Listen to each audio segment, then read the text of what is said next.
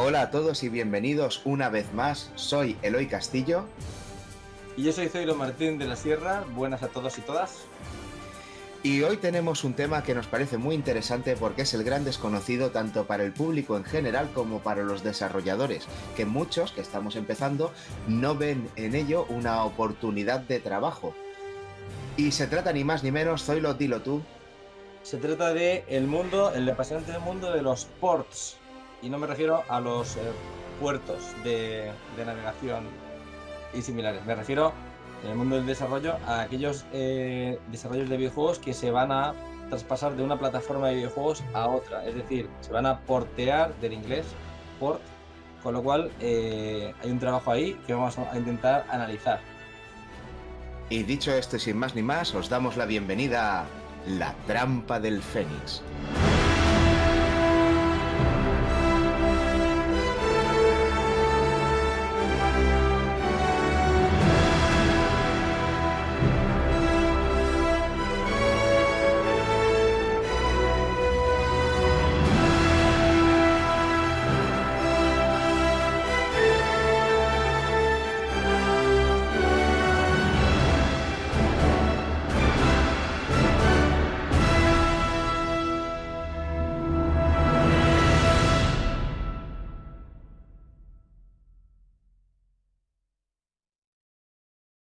Un saludo a todos los oyentes del podcast La Trampa del Fénix. Yo soy Bernie de Game Elch y os mando un abrazo a todos. Y ya estamos aquí en esta primera parte y antes de empezar con nada vamos a recordar las formas de contacto. Podéis escribirnos por Twitter arroba trampa del Fénix, utilizamos el hashtag hashtag LTDF podcast o nos podéis escribir si lo, deseáis al correo latrampadelfénix arroba gmail.com. Y bueno, Zoilo, pues la pregunta de oro sería, ¿qué es un port? Pues, ¿qué es un port? Efectivamente, es la pregunta clave en este podcast. Lo que tenemos que hablar eh, directamente es que port significa adaptación. Si hacemos un juego, en, normalmente se crea en un sistema, eh, ya pensando en un sistema específico, por tanto, por mucho que haya un juego que sea multiplataforma, primero se está creando en un mismo sistema para un, para un mismo sistema con, aprovechando las características que ese sistema tiene. Por tanto, cuando lo queremos pasar de, mm, digamos que crear ese programa de nuevo, pero para otro sistema distinto, lo que estamos haciendo ya, ya no es una creación em, mismamente, sino una adaptación, por tanto, eh, algo que estamos ya a propósito creando de modo que no tenga cambios significativos, que no tenga ninguna, eh, ningún elemento que le identifique como un juego distinto o más avanzado o menos avanzado. ¿Me explico? Sí, por cierto, has dicho una cosa interesante. Has dicho que un juego se crea originalmente para un sistema. ¿Quieres decir que, por ejemplo, cuando sale un juego, pues no sé, uno que no sea exclusivo, es que ahora mismo solamente viene a la mente exclusivos, pero vamos a poner, por ejemplo, el Street Fighter, ya, pues, sí. que, es, que sale para Play, que sale para Xbox, que sale para, para PC, o sea, que en realidad lo que estamos diciendo es que cuando se hace el juego original, luego todo lo demás en realidad son ports. Pues eh, efectivamente. O sea, ¿a, qué te, refieres? Cuando se empieza a hacer el juego directamente se está pensando en una plataforma. Lo claro, o sea, dime. A eso me refiero. Que cuando, por ejemplo, Capcom dice voy a sacar Street Fighter y dice, ¿cuál es nuestra principal plataforma? Pues la plataforma es Play 4. Vale, sí, pero yo lo estoy desarrollando en un ordenador. Entonces, cuando termino de desarrollarlo en un ordenador, tengo un equipo que se tiene que encargar de optimizarlo para Play 4, un equipo que se tiene que encargar de optimizarlo para la Xbox y un equipo que se tiene que encargar de optimizarlo para lo que sea que vaya a salir después. Así que realmente cuando sale un juego multiplataforma, en realidad lo que tenemos es un juego y tres ports, por ejemplo. Sí, sí, depende de lo que es el desarrollo de cada juego, pero sí, en esencia todo lo que estamos jugando son ports, si lo miras desde este punto de vista. Y también podríamos preguntarnos qué no es un port, porque aquí hay una nomenclatura, hay una serie de palabrejas que la gente podemos confundir fácilmente. ¿Qué no es un port? Por ejemplo. ¿Qué no, ¿Qué no es un port? ¿Qué no es eh, un port? Normalmente hay una fina línea entre lo que es un port y un remake, o lo que es un port y un remaster. eh, creo que hay que distinguir un poco este, estas, eh, estas nomenclaturas que no son nada fáciles y que el mundo de la promoción de videojuegos y de marketing se encarga, de, además de no ponerlo fácil, difuminando un poco qué es cada cosa cuando, cuando le conviene, ¿no? Así que em, quizás eh, empezamos comentando que port es lo que hemos explicado y después tendríamos lo que es remaster, que sería una actualización del juego original eh, a nivel técnico-gráfico, digamos. Efectivamente, tenemos aquí el remaster, que es un port, pero además lo que se hace es que se mejora la calidad de los medios, de los modelados, de las texturas, de los sonidos, de la música, y se pule la jugabilidad, pero se mantiene el contenido original. Y esto es interesante. Y también otra cosa interesante que tiene el remaster es que no tiene por qué ser de una plataforma a otra. Puede ser de aunque suele. Exacto, eso, ese creo que es un punto muy importante. El remaster puede ser dentro de la misma plataforma y por tanto ya no hablaríamos de port siquiera. Efectivamente. Y también tenemos por aquí un par de cosas interesantes como es el remake, eh que la gente tiende, tiende a confundirlo con el remaster y con el port y no tiene nada que ver. Claro, el remake eh, obedece a circunstancias comerciales directamente también, en el sentido de que se han dado cuenta de que vender un remaster, es decir, el juego original actualizando un poco los gráficos y las texturas, ¿no? Mm, con el trabajo mínimo que puedes hacer, pues no, no rendiría a nivel comercial, entonces necesitan rehacerlo de cero. Bueno, o bien por el necesitan rehacerlo de cero, o bien por el motivo comercial, o bien porque directamente perdieron la, la fuente original, que también puede suceder. Pero la cuestión es mm. rehacer desde cero. Entonces, sí. Eh, al, hacer desde cero, no solamente el, digamos que el objetivo no solamente rehacer exactamente el edificio tal cual lo teníamos con todas las ventanitas en su sitio, sino que eh, se, digamos, se actualiza al nuevo contexto en el que ese juego va a vivir, que es pues, una nueva realidad, después de quizás 15, 20 años de, desde el juego original, pues ahora los jugadores han cambiado y por tanto el contexto de videojugadores es distinto y se les da, digamos, lo que ahora ellos piden. Estas actualizaciones pueden ser de, más, de mayor o menos agrado porque, por ejemplo, eh, pues, eh, siempre se dice, es que los juegos de antes eran muy difíciles y ahora se bajan de dificultad. O es que los, eh, el control de antes era muy complicado, muy tosco y ahora se, se ha cambiado por algo más dinámico ese tipo de decisiones entran dentro del remake y no entrarían dentro del remaster.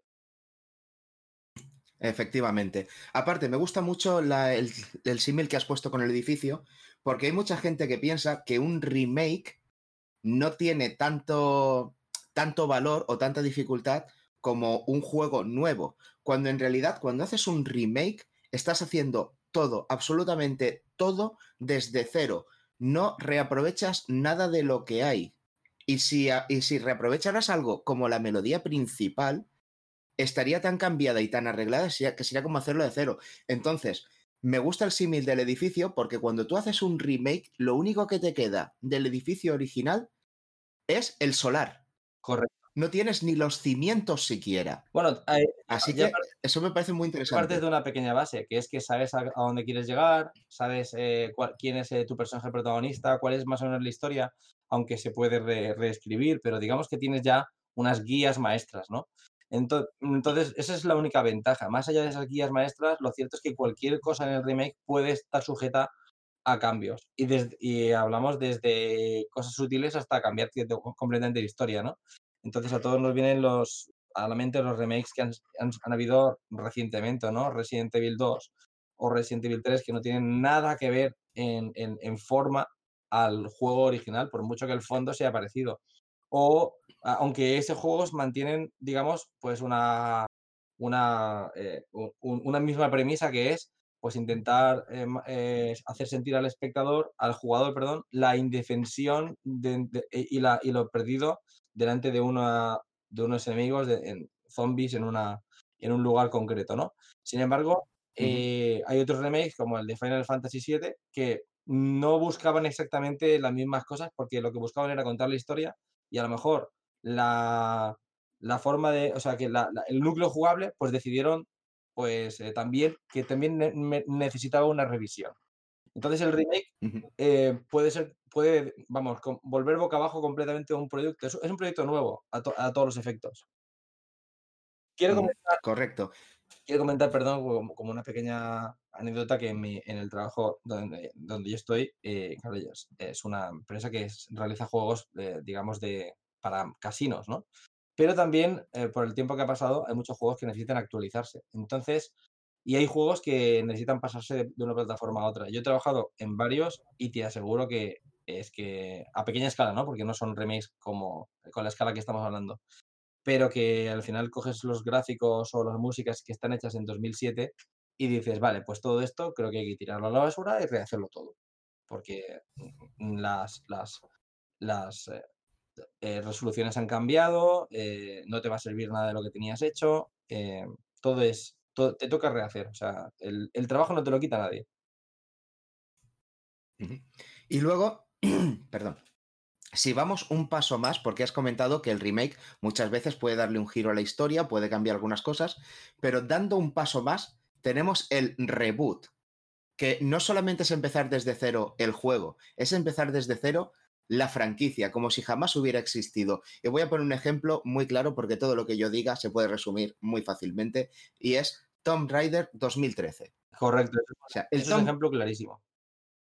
Tomb Raider 2013 es el Tomb Raider 1 y hubo un Tomb Raider 1 en los 90, sí, pero desde los 90 hasta 2013, todo eso se lo han limpiado y Tomb Raider desde el año 2013 se supone que es el Tomb Raider 1. Luego Rise of the Tomb Raider es el Tomb Raider 2 y Shadow of the Tomb Raider es el Tomb Raider 3. Sí, eh, y, ya está. En el tema de Rebot, eh, esto viene un poco heredado del cine, ¿no? Donde se hacen relanzamientos cada dos por tres de, de personajes famosos, como puede ser James Bond o como puede ser Em, Spider-Man o Batman. Y en el mundo del videojuego, pues no lo habíamos tenido tan presente, porque el mundo del videojuego es más, pues más reciente, ¿no? Como, como, como industria, pero ya, ya están empezando los rebots, claro. Eh, volver a empezar de nuevo para no solo actualizar y quitar polvo a la franquicia, sino para ofrecer algo digno, ¿no? Entonces, 2013 es un juegazo, pero es un, nadie quita que los anteriores fueran un juegazo, pero a día de hoy no solamente había que actualizarlo, sino que había que volver a presentarlo, volver a presentar el personaje, volver a presentar las circunstancias a toda la audiencia. De ahí el reboot y creo que les salió, vamos, espectacular. Desde luego. Y luego, que yo lo tengo aquí porque he ido, he hecho una lista de más fiel a menos fiel o de más sencillo a más difícil. Entonces, el primero que tengo en mi lista, pero lo, hemos dejado aparte y con razón, es la emulación. Sí, la emulación sería lo más absolutamente fiel que puede haber, ¿no? Al juego original. Lo que pasa es que hay un truquito, y es que no se está trasladando el juego de una plataforma a otra, sino que básicamente estás diciendo que la segunda plataforma, la plataforma de destino, eh, pues emule la plataforma anterior con lo cual ahí, para empezar, ni siquiera se está adaptando el juego a la plataforma proveniente, eh, ah, perdón, a la proveniente, no, a, las, a, la, que, a la que... A la destino. Por tanto, eh, pues eh, eso puede ser terrible, ¿no? Hemos visto un montón de veces, de veces casos, bueno, en los teléfonos móviles se ve muchísimo, cómo un juego ha sido creado para una determinada eh, resolución y luego lo, planteas en Android para eh, que tiene mucha variedad de resoluciones y de repente las letras se ven pequeñitas, ¿no? Todo se ve muy, muy pequeño. ¿Por qué es esto? Pues porque no han tenido, no han hecho un port, han trasladado directamente y no han tenido en cuenta ningún otro elemento. Entonces la emulación eh, tiene eso, que, bueno, es para bien o para mal el original, corriendo en otro sistema. Sí, pero además me hace, me parece muy curioso. Todo esto viene a raíz de, un, de una imagen que vi en el que comparaban el, el Metal Gear Solid Legacy de Play 3, eh, que te incluye un montón de juegos, lo comparaban con el recientemente adaptado Skyward Sword, que salía más caro siendo un juego, mientras que los otros eran varios juegos y tal. Claro, lo que la gente no cae es que la mayoría, si no todos los juegos que iban para Play 3, estaban emulados. Ahí no se había hecho absolutamente nada. Se había cogido, se había creado un emulador que además Sony ya lo tenía en desarrollo y se ha cogido el juego tal cual y se ha pasado ahí y te lo he metido en un, en un DVD. O sea, no tiene... Eh, cuando digo no tiene ningún trabajo, por favor, entendedme. Sí tiene trabajo crear el emulador, sí tiene trabajo, ¿vale? Pero no se ha tocado el juego. Se ha hecho un programa que lee el juego y se ha metido en un, en un disco y te lo han lanzado. Que por cierto, el Metal Gear Solid 1, y además lo sé porque lo tengo, el Metal Gear Solid 1 ni siquiera está en el disco, te lo descargas. Eh, es que en PlayStation 3, eh, si no recuerdo mal, lo que todo lo que es eh, PlayStation 2 y PlayStation 1, digamos que funciona bajo emulación. Es decir, los discos de PlayStation 1 sí que te los lee, los de PlayStation 2 no. Y todo lo que tiene. Esto que, esto que los lectores, los oyentes me, me, corrijan si me estoy equivocando, pero que yo recuerde es así. Y la, mm, los juegos, cuando Sony vio que podía. o sea, en vez de fomentar y apoyar la retrocompatibilidad retrocompatibilidad, es decir, que tú tuvieras el juego y lo pudieras poner tal cual, pues dijeron, no, te lo, vas a pasar de nuevo por el aro, te lo vas a comprar de nuevo en nuestra store de PlayStation eh, a un precio popular. Yo que sé, por ejemplo, pongamos 10, 15 euros por un juego bueno como puede ser el de Metal Gear Solid 1 de PlayStation. Y eh, pues, ¿para qué te lo vamos a dar, gratis cuando lo puedes comprar? Entonces, ese juego que te comprabas era una emulación empaquetada para la PlayStation 3. Me gustaría saber eh, si han hecho algo para adaptar el juego, porque la verdad que no tengo ni idea si pues, esas, todos esos truquitos que utilizaba Metal Gear Solid para aprovechar la PlayStation, para leerte la memoria, para moverte el mando de sitio, no sé si todo eso se mantendrá. El juego está puesto tal cual, en forma de emulador. Konami hizo el mínimo esfuerzo. Y, pero eso sí, te cobran los 15 euros. En el Metal Gear Solid Legacy Collection te vienen varios Metal Gear Solid. Algunos irán bajo emulación, pero yo recuerdo que, que como mínimo hay uno, que es el de PSP, que está aportado a PlayStation 3, que yo creo que igual ese es el que más eh, quizá merece el dinero gastado por él. Pero vamos, que mm, creo que la comparación con Skyward Sword no es, no es. Eso solo se puede comparar. No, es de recibo. no, es compararla por ese de PlayStation, el de, PSP. Quiero decir, es el único que realmente merecería la, una comparación. Bueno, y dicho esto, ahora que ya sabemos de lo que vamos a hablar, me gustaría que abriéramos la Zoilopedia y echáramos la vista atrás al, cómo, cuál es la historia de los ports, cómo empiezan los ports, porque creo que, es una cosa muy interesante y que además tiene mucha tela, mucha tela, mucha, no una poca. Me gusta lo de la Zoilopedia. Para hablar de la Zoilopedia puedo poner música clásica, así en plan... Eh, pues eh, lo que tenemos que hacerte es una cabecera para el próximo Yo me imagino con una pipa y sentado a la, luz, a la luz de, una, de, una, chimenea de leña, ¿no? Y con un, con un, batín, con la biblioteca con un batín muy caro. Y entonces, eh, bueno, comento básicamente, eh, quería comentar un poco sobre los inicios de los ports, porque estábamos hablando de ports de los juegos actuales y claro, a mí me viene a la mente la época de los 80. Entonces, quería hacer un poco un pequeño repaso de cómo eran los ports en los 80. Empezamos por el contexto. En el contexto de los 80, que son 10 añitos eh, muy majos, en los cuales hay muchísimos avances tecnológicos, también hay muchísimas plataformas que van eh, apareciendo, nuevos, nuevos ordenadores y consolas que van apareciendo y que se van sumando a lo existente. De modo que eh, si tú hacías un juego en aquella época, pues debías portarlo a muchísimos sistemas al mismo tiempo. Entonces, si que no sabías qué sistemas iban a tener más éxito o no, eh, así que pues eh, era lo, deseable abarcar todos los sistemas posibles. Pero me imagino, Zoilo, que en aquella época tampoco serían demasiados sistemas. Mm, en realidad lo contrario, eran cada vez más porque eh, era, era un, mercado floreciente, el mundo de los ordenadores domésticos, y todo el mundo quería apuntarse al carro. Y cuando digo todo el mundo, quiere decir todo el mundo. hay consolas, por ejemplo, la, como la Big 20, que estaba creada por la marca de Bolis Big, Está, eh, está, la BBC Micro, creada por la compañía eh, de televisión BBC. Y luego hay ordenadores, marcas de ordenadores personales o de televisiones como Sharp, que montan su propio ordenador consola, eh, barra consola, o Acorn, que también tiene un sistema, o Sony, que se apunta también en aquella época con, la, el ordenador con, consola MSX y, y MSX2.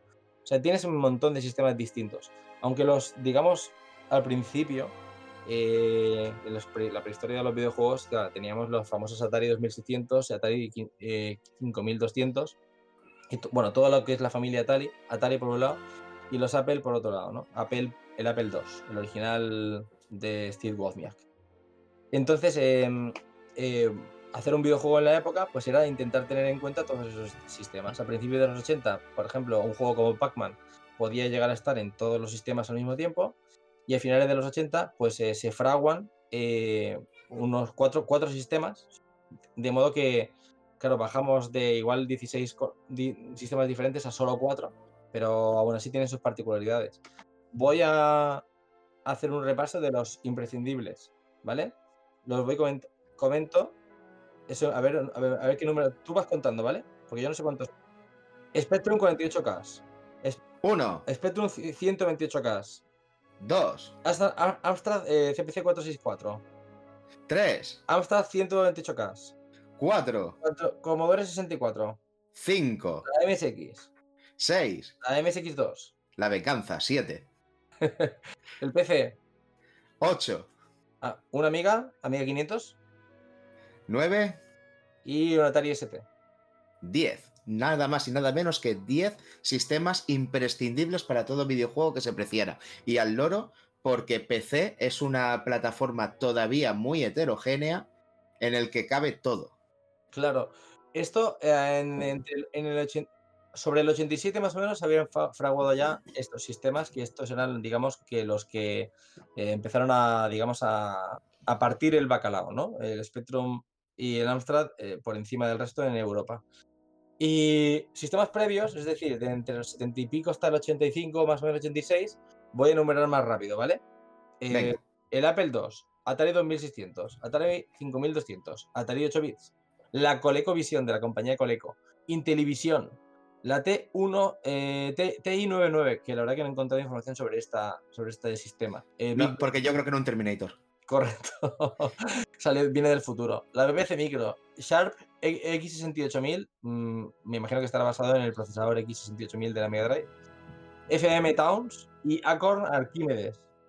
Eh, imagínate, eres una compañía y quieres sacar un juego y lo tienes que, tienes que tener en cuenta todos estos sistemas. Lo bueno de aquellos tiempos, bueno, que cuando yo digo eres una compañía es mucho decir, porque no había muchas compañías operando haciendo videojuegos. Eres uno, eres uno. De hecho, en los 80 hacer un videojuego podía ser un tío en, su habitación con un Spectrum picando códigos y sacándolo adelante. Claro, pero imagínate, ya empiezan a salir las, primeras editoras de videojuegos ya a mediados de los 80 y tienen un juego famoso, eh, ponle no, sé, ponle eh, algún juego de Ocean, ¿no? El Renegade de Ocean. Entonces dices, el Renegade es una conversión, por cierto, un port muy bueno de la máquina del juego original de, Tecnos Japan. Y eh, pues ya tienes el juego original, perfecto. Es de arcade. Ahora, ¿dónde lo vas a portear? Pues lo quiero portear a Spectrum Amstrad de Commodore. Vale, perfecto. Pues necesitas a tres personas, o sea, una por cada sistema, que te hagan el juego. ¿Y qué le entregas a cada persona? Le entregas el juego o todo, le entregas todo el material gráfico, una biblia, un dossier lleno de documentación. Pues no, esta gente eran en lo que yo llamo el ejército, el ejército de un solo hombre, ¿no? Eh, no le das absolutamente nada y el tío, sin medios, sin documentación, sin acceso a los gráficos, sin absolutamente nada, se enfrenta al, al, reto y realiza el port en su casa, lo cual equivale prácticamente a pues realizar el juego entero. Es decir, no, no, el tío no, parte de un juego y lo traduce a otro sistema, directamente es que lo crea él. Además, quiero hacer hincapié en esto que has dicho por si no ha quedado claro. Si tú en los 80 te dedicabas a hacer port o si te contrataban para hacer un port, era porque uno, eras un absoluto experto en alguno, en uno de los sistemas. Por ejemplo, podía ser un monstruo del Amstrad 64K ya ni siquiera del de 128, el de 64K. La mm. compañía te contactaba y te decía, quiero, quiero que portes este juego. Y lo, que, lo único que te daban, a lo mejor con suerte, era la dirección de unos recreativos donde podías ir y jugar al juego para saber lo que era. Tenías que, para ver la última pantalla y eso, tenías que pasarte todo el juego, documentalo como puedas, si puedes lo grabas y si no tomas notas, y con eso te vas a tu casa, haces los gráficos, haces la música y haces la programación. Eso era un port de los 80. A lo, a lo machote. Estamos hablando de los de una época en la que no, podías grabar la partida con tu teléfono móvil. Te tenías que llevar una cámara, que además las cámaras domésticas, mini cámaras, eh, eh, empiezan a popularizarse en los 90, pero en los 80 no tenías una cámara para irte al salón recreativo y empezar a grabar una partida de media hora. Y, vamos, es que eh, yo creo que eso era, eso era terrible. También en, en parte dices, ¿y por qué la editora eh, le daba, era tan precaria, le daba tan pocos medios a las compañías? Bueno, pues no todas las compañías hacían lo mismo. Evidentemente hay editores, editoras y editoras. Algunas que realmente quieren hacer un buen juego y algunas que lo único que quieren es sacar un producto a la calle con el nombre de ese juego famoso del momento y ya está. Y si tienes una fidelidad en la primera y la segunda pantalla, que es más o menos lo que el jugador, lo que el creador podía más o menos jugar y pasarse, pues bien, pero tampoco esperes mucho más allá. Eh, aparte ya de las lógicas limitaciones por juego, por, por, ordenadores que eran eh, pues eh, limitados, y había que recortar alguna pantalla, ¿no? Por ejemplo, es que hemos tenido que recortar la pantalla 7 y la pantalla 8 porque, porque así es más... No, no cabe. No, bueno, a lo mejor, o a lo mejor es porque no llegasteis nunca a esas pantallas, también podría suceder, ¿no?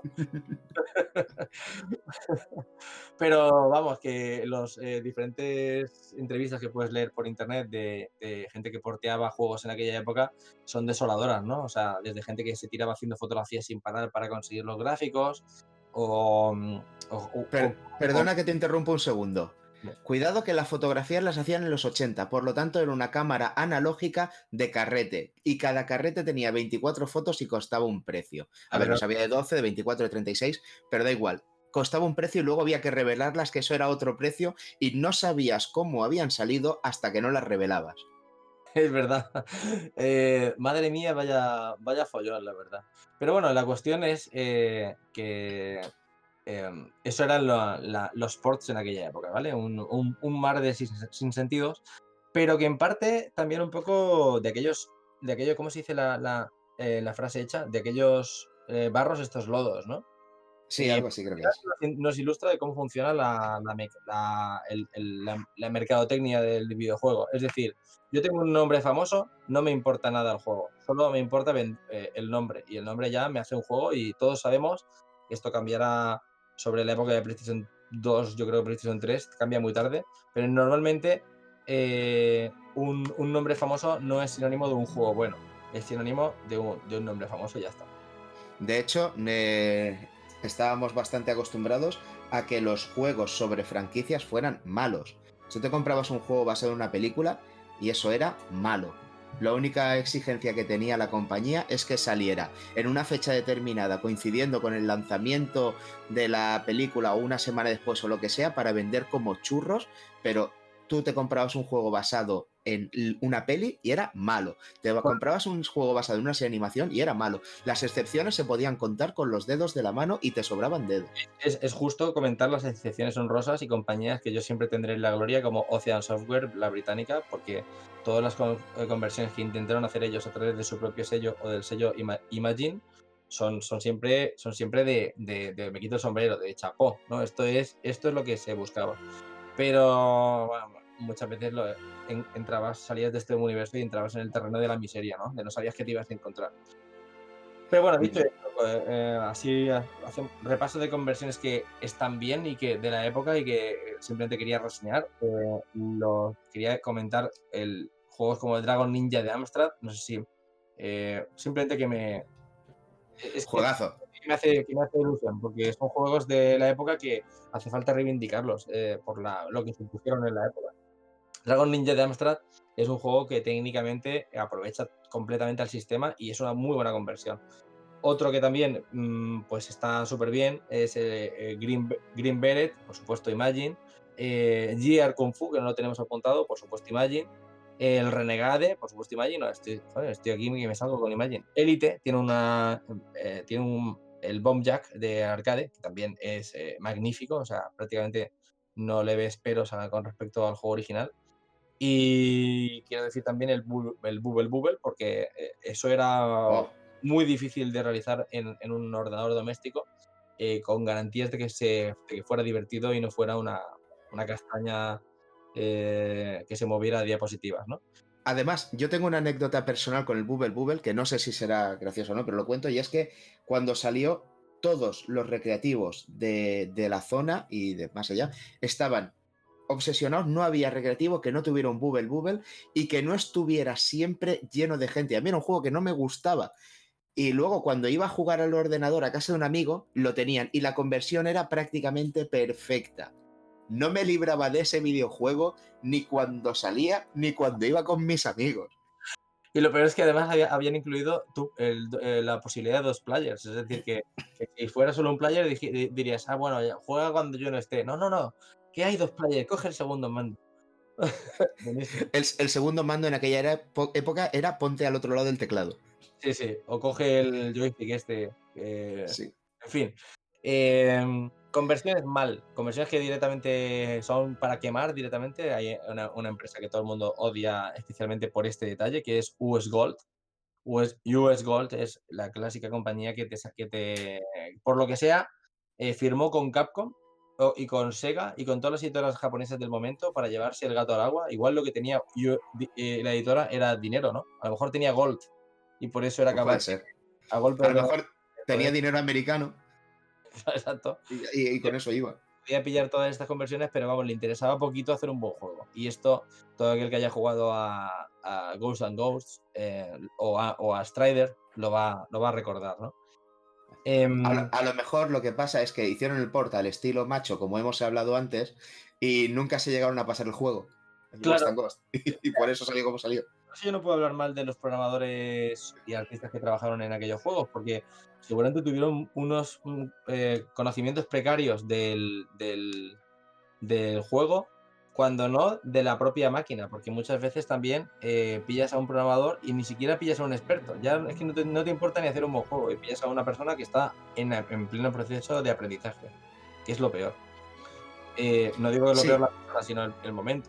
Claro. que me gustaría hacer una puntualización ahora que lo dices y que quede bien claro. Una cosa es cuando nosotros hablamos de compañías y otra cosa es cuando hablamos de la gente que trabaja en la compañía. Son dos cosas muy distintas. La compañía puede tener una política de actuación que a nosotros no nos parezca bien, o, o sí, y la gente que trabaja en esa compañía, que va todos los días a hacer su trabajo y hacer las cosas lo mejor que puede, y luego muchas veces cuando las cosas fallan, muchas veces ni siquiera es culpa de ellos, es otra cosa muy distinta.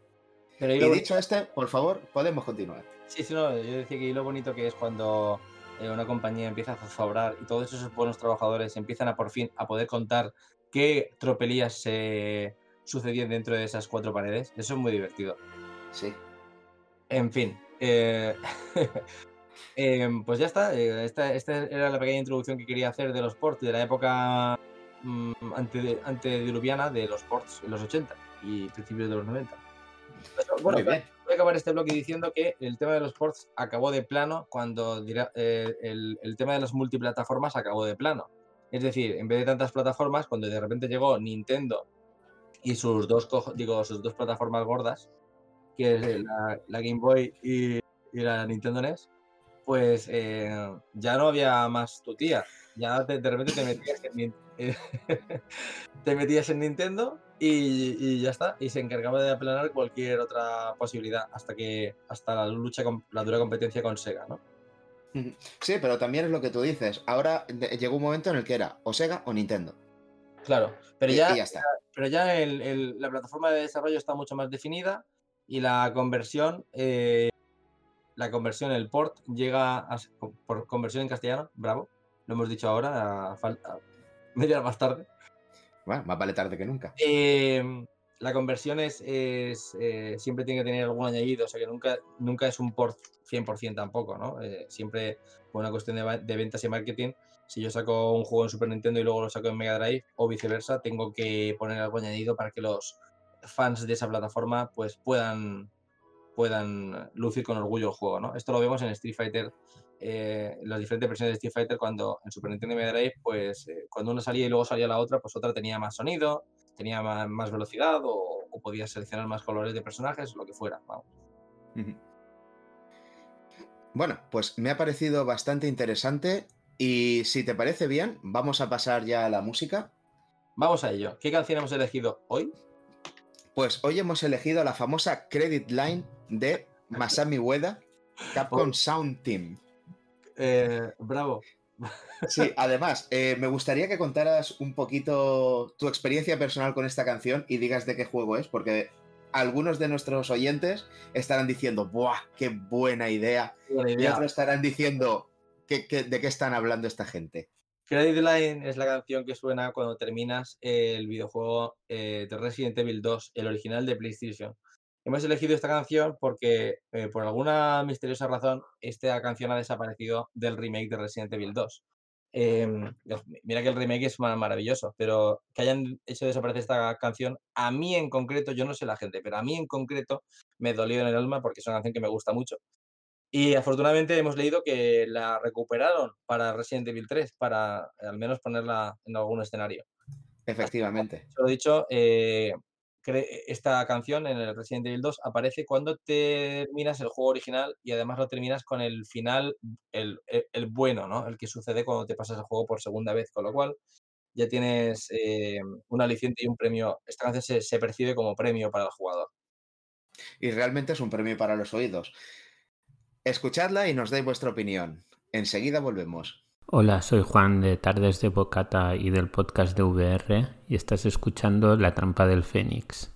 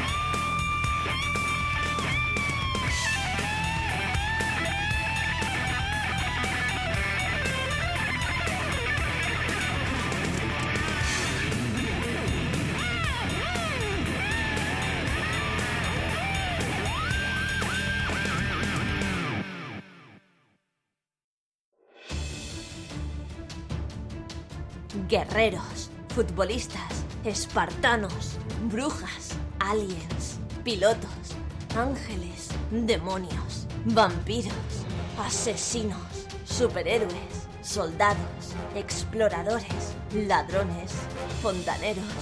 Todos ellos convergerán en un canal cuyo punto de encuentro será un podcast semanal en el que hablarán de su gran pasión, los videojuegos. GameLens FM. Videojuegos en clave social.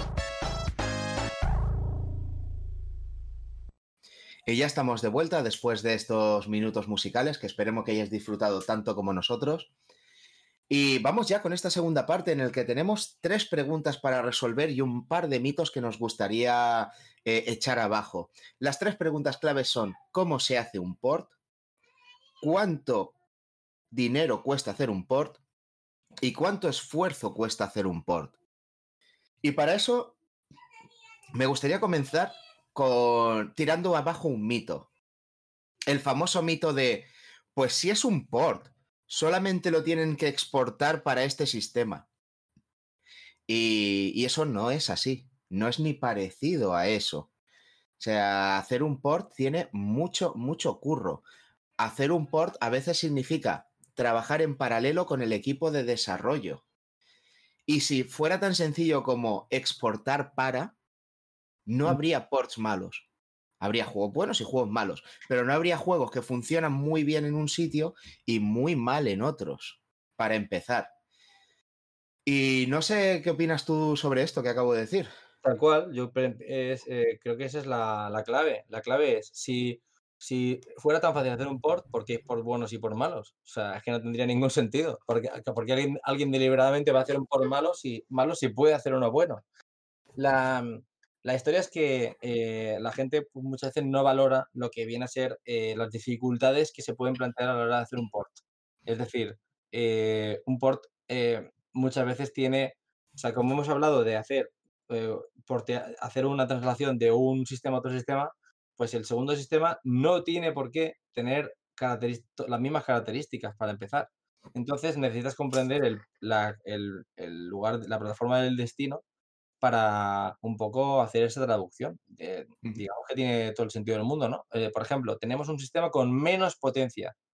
Si lo tuviéramos con más potencia, eh, aún diríamos, vaya, pues, pues, eh, le vamos a meter incluso más cosas, no sé, eso es, depende del alcance del proyecto. Pero si tiene menos potencia, va a tocar recortar, va a tocar hacer sus em, sacrificios, que todo el mundo recuerda eh, los sacrificios. Vamos a hablar de los de la madre de los ports en los 90, que son, ha salido un juego para arcade, por ejemplo, he dicho antes el famoso Street Fighter, o incluso el Resident Evil para PlayStation, y lo vamos a llevar a la Game Boy eh, pues em, esa traducción, evidentemente, va a necesitar muchísimos arreglos para que eso pueda tirar adelante. ¿Qué es lo primero que vamos a perder? Sabemos que el colorido. ¿Qué es lo segundo que vamos a perder? Sabemos que la, el tamaño de, de la pantalla, de los sprites o de, la, o de, los, el número de frames por animaciones. Todo eso lo vamos a tener que, que poner sobre la mesa y averiguar qué se necesita más o menos, ¿no? Em, en cualquier caso, el, resumiendo, el port pues no es una emulación tal cual, porque no, no se puede directamente, a menos que las dos, que dos plataformas sean exactamente iguales, no siempre se va, siempre se va a tener que traducir. Además, me gustaría comentar dos cosas sobre lo que has dicho. Una es el tema de, de los gráficos, porque mucha gente dirá, ya, pero ahora la mayoría de los juegos son 3D.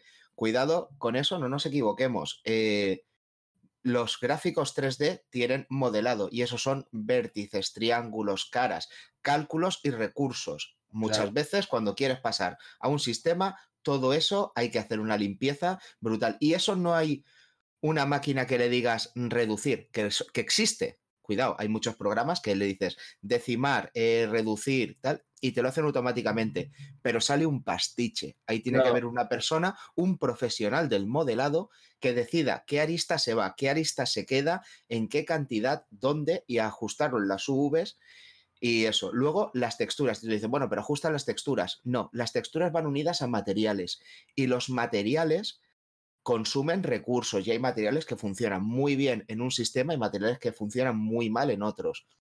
En mi empresa solemos trabajar en PC y luego pasamos eh, a, normalmente a Oculus Quest. Y Oculus Quest es un móvil. Y Ajá. lo que funciona de lujo en tu ordenador, luego en las gafas, no se ve. No se ve, no funciona o directamente no lo abre. O sea, que, que el 3D no solamente no facilita las cosas, sino que para muchas otras las complica bastante. Claro, es que eh, lo que estás comentando sería el equivalente. Yo he escuchado mil veces el decir con un botoncito lo traduzco de una cosa a otra, pero no solo eso, es el ordenador te lo hace todo. Quien dice eso normalmente también desconoce el proceso técnico que hay detrás de la creación de, cual- de lo que está comentando, ¿no? Es como si yo les dijera a, pues a una tienda, no sé, a un empresario de zapatos, si con un botón te hace el zapato, ¿no? O sea, pues seguramente no, tendrá que haber un profesional, una persona que entienda lo que hay, pero seguramente sí que existe una máquina que, hace las cosas más fáciles. Esto es, como, todo. Eh, tienes, por ejemplo, ahora me estabas comentando el tema de en tu empresa de la reducción en, materiales, en texturas. Yo estoy pensando, por ejemplo, en la captura de movimientos. En la captura de movimientos, el que no conoce de captura de movimientos en- eh, piensa que simplemente eh, un actor hace su actuación y directamente las cámaras lo captan y ya, vale, ya tienes la captura de movimientos. En realidad no es así. O sea, eso es la base. Y a partir de ahí, a un animador, sí, sí, un animador de verdad, un tío que anima y podría animar sin estas parafernalias, le toca pillar lo que ha sido capturado y limpiarlo y trabajarlo para que quede efectivamente como, como debería haber sido capturado, porque las cosas no son perfectas. Entonces, eh, de la misma manera, eh, aquí eh, tenemos el mismo caso. Si yo quiero pasar eh, un, un juego de un, de, una de, un, de un sistema a otro, es que me va a tocar eh, trabajar directamente la- el tema, porque lo, como tú dices, aunque sean arquite- arqui- arquitecturas de PC, no son el mismo sistema, ni tienen por qué haber sido trabajados igual. Es decir, dentro del mismo sistema como un PC, tú puedes trabajar un, pro- un programa de una determinada manera o de otra completamente diferente. Y esto, esta, este lenguaje interno, esta arquitectura de, de programación a bajo nivel, eh, pues eh, puede requerir más o menos tiempo de trabajo, hasta el punto de que yo he visto programadores que han dicho, lo que se hizo, pues lo tiramos de la, a la basura y lo empezamos de nuevo, porque no me sirve. Entonces, Efectivamente, y me gusta que hayas hablado del bajo nivel, porque las consolas, por poner un ejemplo, a diferencia de los PCs, cada compañía cuando crea su consola decide que hay ciertos elementos que van a ir dedicadas a ciertas cosas. Un núcleo se va a dedicar a esto, el acceso a la memoria mm, de la CPU se va a hacer así. Y eso, una de dos, o lo sabes y lo dominas, o no se puede hacer bien. voy al caso PlayStation 3. Eh, PlayStation 3 fue la consola eh, finalmente la dominante dentro de la generación, ¿no? De donde estaba la Xbox 360, los PCs y la PlayStation 3. Bueno, y luego estaba la consola Wii. La Wii 1, ¿no? La original que vendió tantos millones. Entonces, PlayStation 3 sí fue la dominante porque Sony eh, hizo bien las cosas y porque tenía, eh, veníamos de una buena generación precedente. Pero, ¿significa eso que era más fácil programar para PlayStation 3? En realidad, programar para PlayStation 3 era un mal- maldito do- dolor de cabeza que hacía que si hacías el juego para esa consola, pues luego te iba a ser muy difícil portearlo a otra consola. Y no hubiera sido más fácil directamente eh, que hubiera tenido una arquitectura parecida a la del resto de sistemas. Pues si le preguntas a Sony te dirá que sí, porque en PlayStation 4 cambiaron su arquitectura interna y decidieron que basta de experimentos, había que ah, organizar porque, para que fuera más fácil para los programadores. Pero en PlayStation 3, el, el- el error que asumieron, bueno, el error, el peligro que asumieron de hacer una arquitectura inexplicablemente difícil, eh, hacía que los ports fueran absolutamente inhumanos. En realidad, fíjate, has dicho el riesgo que asumieron y no es una cuestión baladí. El mismo riesgo lo asumió Sega con la Saturn y fue lo que la hundió, porque Saturn tenía juegos buenísimos, pero había que, que- que sudar tinta para conseguir portar algo ahí o, o programar ahí. Mira la, la versión de, de Tomb Raider 1 para Saturn, que era, por cierto, era la consola, eh, no era un port, o sea, era la consola a la que se dedicaba directamente la- el juego, eh, y sin embargo, eh, va, va muchísimo más lenta en ciclos de reproducción que, que la de PlayStation. PlayStation como que estaba muchísimo mejor aprovechado todo. Y siendo la de PlayStation supuestamente el port. Es que Saturn era muy difícil de manejar.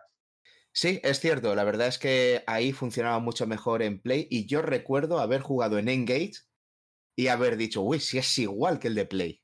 Un port, de hecho, del de Engage es increíble, muy interesante. Em, Ya, bueno, pero no tiene mérito porque es exportar para Engage y ya está. exacto, exacto, ya lo tenemos. Eh, de la misma manera que Wii eh, es una consola con una arquitectura muy, muy concreta y muy diferente a la de, a la de mm, una, la consola Switch actual. Si habláramos de Wii U y Switch, sí que sería una cosa, pero de Wii a Switch hay un salto de diferencia considerable y no me refiero solamente en potencia, me refiero en, in- internamente en aprovechamiento de recursos y todo. Con lo cual, eh, lo que tengas es sacar de una consola y ponerlo en la actual, que es lo que están haciendo ahora con los ports de los clásicos de Wii que nos irán llegando poco a poco, ¿no? Porque los de Wii U se les han acabado y ahora tienen que hacer los de Wii poco a poco, ¿no? Los Mario Galaxy. eh, Mira, ahora, ahora solo me viene a la mente este y el, y el Zelda que han sacado, pero irán trayendo más, ¿no? Y todo esto son cosas que no pueden hacer de la noche a la mañana porque les toca eh, revisar exactamente en su día cómo se hizo y eh, quitar el polvo a cada elemento, ¿no? Y pasando, bueno, eh, haciendo un breve resumen de esto, lo que, lo que decía en este caso Tony Cabello es que efectivamente hacer un port, ahora que las arquitecturas son más similares, es fácil. Pero hacer que funcione bien y sacarle la máxima potencia a cada sistema, ahí está el reto. Esa es la parte difícil. Que, por cierto, voy a aprovechar, meto esto y así conseguimos más audiencia, que es lo que ha pasado con Cyberpunk. Ah, pues sí. Hablar de Cyberpunk nos, sube audiencia automáticamente. Ya siento Exactamente, la, la audiencia llegando en masa cuando hablamos de Cyberpunk. ¿Verdad? Y Eh, una curiosidad que yo no sabía, por cierto, que dice este hombre, es que para portar a consola se necesita herramientas más potentes que para otros sistemas, que los profilers y los debuggers tienen que ser bastante, bastante fuertes, estables y caros. Fíjate. Ya ves, es que es curioso todo, porque las consolas al tener el software dedicado, el hardware, perdón, dedicado y no tener que, que- y no tener el multiprocesamiento, es decir, tú cuando estás haciendo fu- funcionar un juego, estás haciendo funcionar el juego y ya está, no tienes que estar haciendo funcionar el juego y mil programas más abiertos, el Photoshop, el no sé qué, el programa que utilices, el Word, así que eh, le puedes dedicar toda la memoria que tenga la consola expresamente a ese, a ese, a ese proyecto y por tanto, en principio, eh, debería ir mejor, ¿no? Al mismo tiempo, en el artículo en el que hablaba Tony Cabello, decía que precisamente en su empresa, en Bleedworks, ellos tenían una especie de traductor, es decir, sí tenían el botoncito para darle, que le daba y directamente traducías el, el proyecto. Pero para usar ese, ese botoncito, o sea, digamos que, digamos que tienes la máquina, ¿no? Y tienes que meterle la, la parte izquierda de la máquina, tienes que meterle el, el- el chorizo empaquetado de una determinada manera para que te lo, en la parte derecha de la máquina te los traiga, pero bien hecho, ¿no? Entonces, tú no puedes dar el código tal cual al, al, al traductor, digamos, porque no lo va a entender. Tienes que, para empezar, hacer un trabajo previo para, para en ese código original empezar a, digamos, adecuarlo al traductor y a partir de ahí, cuando todo parece que va bien, te lo traduce. Y ahí no ha acabado el trabajo, porque ahí queda todavía, pues empezar a hacer ajustes. Comentaba, por ejemplo, el tío que cuando tenías un juego de, mm, yo qué sé, de un shooter, pues eh, había que hacer más traducciones porque el shooter, dependiendo de si lo estás jugando en consola o en PC, pues eh, si lo estás jugando con ratón y teclado o lo estás jugando con el mando, vas a tener eh, diferente respuesta y por tanto el- la experiencia es diferente en el sentido de que lo que antes era fácil, ahora es más difícil, o al revés, ahora de repente la dificultad está por los suelos y toca hacer ajustes. Y eso toca ya, digamos, entrar al perfil de, de game design y empezar a trastear un poco para conseguir la misma experiencia, no digo el mismo juego, la misma experiencia que te daba el anterior.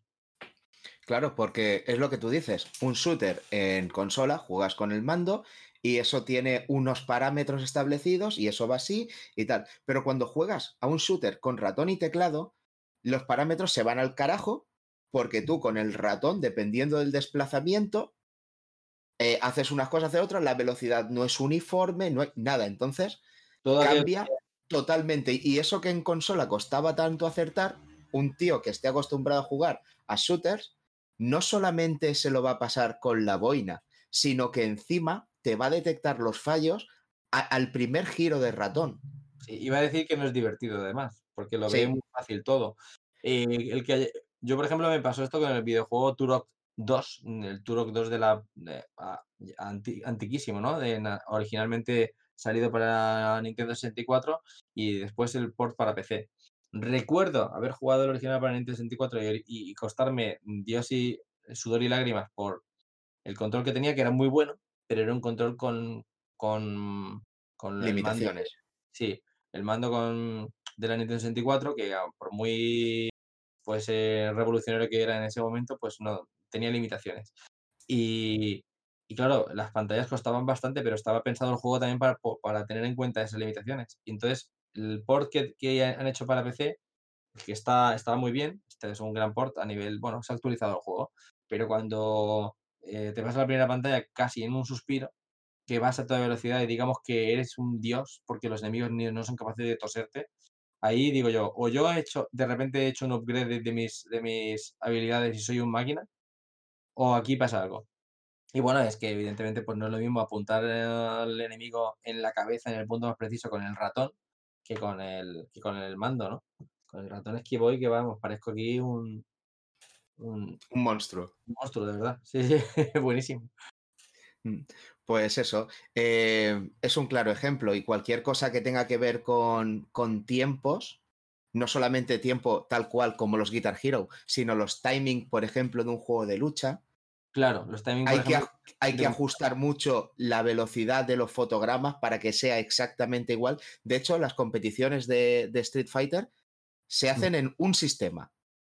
O sea, se eligió que se iban a hacer, si no recuerdo mal, el sistema era, era el de Sony, que se iban a hacer las consolas de Sony y punto. Y las competiciones a nivel internacional se hacen con el sistema de Sony. Bueno, esto será ahora, ¿no? Porque yo recuerdo que para la Street Fighter 4 se utilizaba la Xbox 360 porque era la, ver- la- la versión más perfecta. eh, bueno, perfecta. La que a nivel de... eh, Porque en aquella época la- el, ¿cómo se llama esto? El code, el coding, ¿no? Del, ¿Sí? de- del online era mucho más eh, perfecto, ¿no? En, en los ecosistemas de Xbox. Vale, aquí pueden pasar dos cosas, que lo hayan cambiado ahora o que yo esté equivocado. Cualquiera de las dos me vale. Eh, si algún oyente lo sabe, que nos deje un comentario.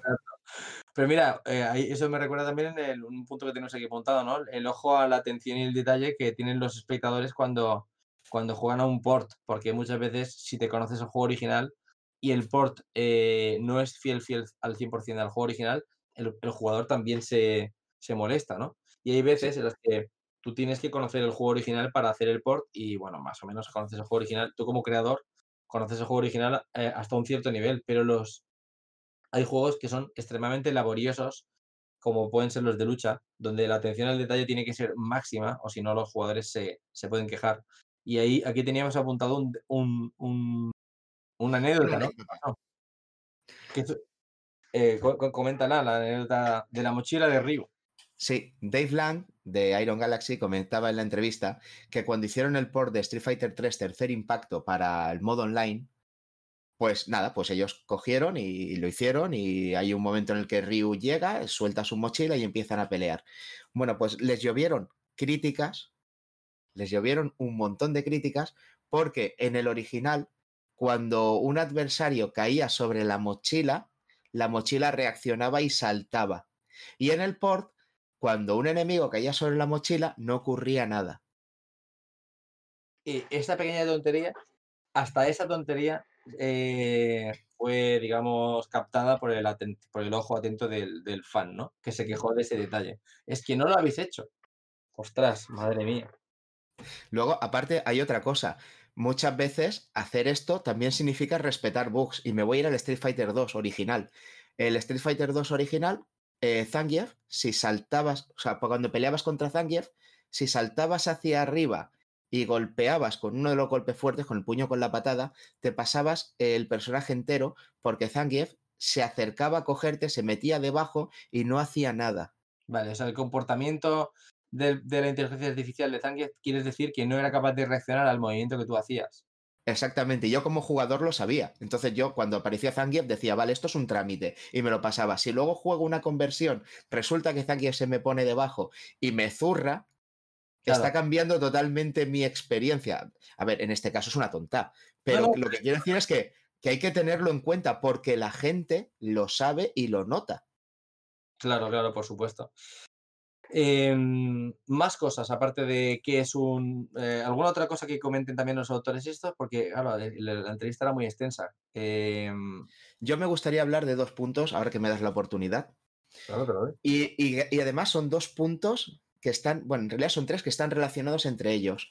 Eh, uno de ellos decía que un port no es una emulación. Si haces una emulación no tendrás un buen port. Necesitas que el equipo de desarrollo, y utiliza esta frase, le dé amor. Y luego Dave Lang comenta que, que sí, que por ejemplo, que para hacer el port de Killer Instinct, además del equipo habitual que tenían, necesitaron unos 5 diseñadores, unos 25 artistas y varios ingenieros de audio. Bueno, pero en este caso es especial porque ellos no solo se encargaron de, de portear el sistema a PC, sino que además ellos t- tenían que hacerse cargo de la franquicia y añadir más capacidad. Con lo cual es una compañía que pasa de ser compañía de ports espe- específicamente a compañía de ports que ahora de repente eh, produce un juego. Así que Sí. tuvieron que ampliar de repente, ¿no? Su... Sí, lo que quiero decir es que sí, es un caso un poco especial, pero que, una, que no es raro que una compañía tenga que tomar decisiones artísticas o de diseño para hacer un port. Cierto, es así. Eh, mira, por ejemplo, eh, Wii U como, consola fallida tenía muchos puntos interesantes y uno de ellos era que el jugador, pues lo, lo típico, el tabletomando, ¿no? Lo famoso Mm, mando que es una tableta con una pantalla gigante dentro, donde, por ejemplo, juegos como Rayman Legends estaban específicamente creados para esa plataforma y después cuando Rayman Legends pues, se decidió pues, que no iba a salir en otro, o sea, que no, que no iba a ser un juego exclusivo, sino que iba a salir en otras plataformas, pues se tuvo que tener en cuenta las opciones de ju- la jugabilidad que se había creado dentro de ese sistema, pues cómo hacerlo, ¿no? A partir de ahora en otros sistemas. Entonces, esos ports, lo que tienen de diferente al Legends, lo que hace el Legends único en la consola Nintendo Wii U, es, es que es la única donde podrás jugar con los controles originales dentro del mando. Es decir, dentro, dentro de la pantalla. No, no- no sé si me estoy explicando. Hay pantallas Sí. en las que se necesita, el juego te dice, mira la pantalla de tu mando, gira la pantalla de tu mando de una determinada manera, porque si no, juegas así, no se puede disfrutar la experiencia de la misma forma, ¿no? Y es la, y vamos, el, resto de ports han perdido completamente estas pantallas.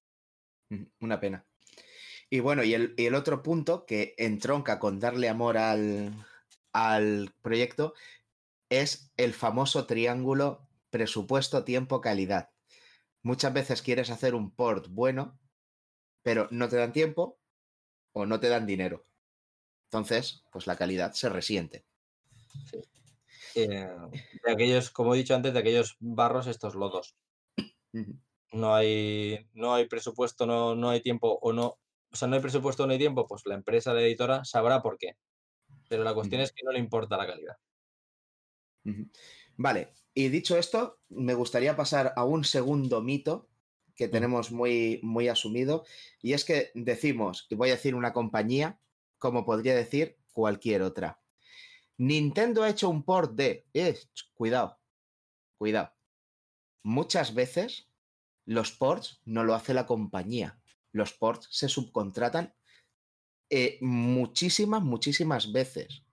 Claro, Y, y ni siquiera hemos oído hablar de la mayoría de las compañías, que son compañías muy válidas, Hmm. pero no, se conocen. Hay veces que sí, hay veces que la compañía hace el port. Tengo yo aquí anotados unos cuantos, unos cuantos títulos de los que me gustaría, lo que, que comentaras, porque tengo aquí que Rockstar hizo el port para PC de GTA 4, From Software hizo el port de Dark Souls para, para PC y Capcom el de Resident Evil 4. Bueno, comentaré como anécdota que estos juegos salieron, fueron un auténtico desastre cuando salieron como... eh, los que tienes apuntados todos son desastres absolutos. Los juegos los Sí. tienes apuntados por eso. Eh, sí, sí. Eh, los ports los creó, no fueron subcontratados, los creó la propia compañía. Y ahí es un poco una cosa que, se, obser- se observa, ¿no? ¿Por qué no se subcontrató? Si no tenían experiencia en, en trabajando para PC, pues, pues eh, haber subcontratado. De Rockstar es eh, prácticamente in- eh, inexplicable, porque ellos sí que tenían experiencia en PC, aunque es verdad que su- sus últimos juegos, ¿no? Eh, Rockstar 4 procedía, perdón, GTA 4 procedía de el, el Vice City y después San Andreas, que habían sido eh, juegos principalmente destinados a consola. Pero ellos no eran desconocedores del mundo del PC. Tenían otros proyectos que los habían hecho en PC y les funcionaban bien. Pero vamos, eh, todas las compañías japonesas, como Capcom, eh, cuando tú veías que un juego japonés que había sido un gran éxito en consola lo iban a llevar a PC, lo primero que el jugador pensaba era, bueno, mala conversión. Eso es lo que pensábamos de base. De, em, Devil May Cry, mala conversión. Resident Evil, mala conversión. E- Eso es lo, lo primero que pensabas. La primera vez que yo vi una buena conversión en Capcom, de hecho fue, eh, te lo comenté fuera de micro el otro día, eh, con el videojuego Lost Planet, que era un- una producción del Keiji Inafune cuando estaba en Capcom, que la conversión a PC pues era sorprendentemente buena. Y ahí es donde yo creo que Capcom se dio cuenta, o fue de las primeras compañías japonesas en darse cuenta, que el mundo del PC sobre el 2006-2007 o, estaba empezando a, a tomar una cierta relevancia y que no había que desdeñar esas conversiones. Previo a eso, eh, todo lo que había eran, pues bueno, pues estos ejemplos que me estás comentando, Eh, que por supuesto las compañías toman nota, ¿no? Ven una conversión terrible y la presión de los, de los fans es gorda, es, en el caso de Rockstar es grandísimo, en el caso de, de From Software con Dark Souls también, y le piden a la compañía, oye, esto no me lo podéis dejar así, porque no lo pienso comprar, y además os voy a dar muy mala puntuación en, en todo tipo de... Ahora estamos en la época de redes sociales, así que los ratings son muy importantes, y si yo te bombardeo con cero en todos, los, en todos lados, eh, eso te va a hacer daño. Así que, pues Warner tiene que tomar cartas en el asunto y mejorar sus Batman o sus Mortal Kombat. Lo digo porque los tengo apuntados aquí también.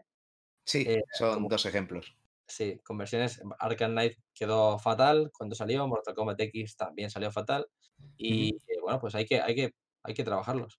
Claro, Pero y no los hicieron los estudios originales, le hicieron Iron Galaxy Studio, del que ya hemos hablado, y Sí. High Voltage Software. Pues ahí, Son dos grandes empresas conocidas por el público general. Bueno, esto también entonces son dos ejemplos de que no siempre subcontratar es la mejor opción, pero habría que ver en cada caso qué se hizo. No, no son compañías precisamente eh, conocidas por hacer malos ports. No, no, no, son, son buenos. Son, o sea, so- son dos compañías muy respetables que han hecho trabajos muy buenos, pero en esos dos en concreto metieron la pata porque hacer un port no es exportar para y ya está. Claro. Lo cual lo demuestra que la misma compañía puede hacer, por un lado, maravillas y por el otro lado, hacer un port que en todas las páginas unánimemente consideran el peor port de PC de la historia. Madre mía, el, Ark- el Batman Arkham Knight. Sí. Pero Rockstar, por ejemplo, con GTA 4 tomó nota y el GTA 5 las, eh, salió para PC maravilloso. ¿eh? No, pocos peros se le pueden poner. Así que, pues mira, una cosa sirvió para la siguiente. Y luego también, por poner ejemplos de, de, de otras compañías, tenemos que Tantalus Media, famoso Tantalus Media, Famosísimo. le, le, le di- le di- ay, perdón, le dieron un, un proyecto pequeño para hacer en Switch, como es el Legend of Zelda Twilight Princess, Ah, vale. Ah, vale, otro port de esos de darle un botón y ya te lo hace. ya está. Y luego, Grizo, que también es una compañía que estamos todos dejando dinero en acciones, hizo el port de 3DS del Ocarina of Time 3D, el port de 3DS del Majora's Mask 3D y el port de Switch del Link's Awakening. ¿Y por qué he elegido concretamente Nintendo y concretamente Zelda? Porque todos, creo que todos estaremos de acuerdo en que Nintendo, una de las cosas buenas que tiene es que sus franquicias las mima muchísimo. Muchísimo. Y el hecho de que Nintendo coja una de sus franquicias principales y le dé el proyecto a una empresa externa para que lo desarrolle, creo que es un claro indicador de cuánto esfuerzo supone hacerlo como para decir, no lo puedo asumir yo como compañía, me sale más rentable destinar mis recursos a otras cosas y que esto lo hagan otra gente fuera. Porque además tiene que salir bien. Sí, sí. Bueno, y, y- Nintendo no es, no es precisamente conocida por, por hacer malos juegos, ¿no? O sea, No. eh, me parece curioso que el leño de Zelda Link's Awakening fuera una subcontratación. Eso no lo sabía.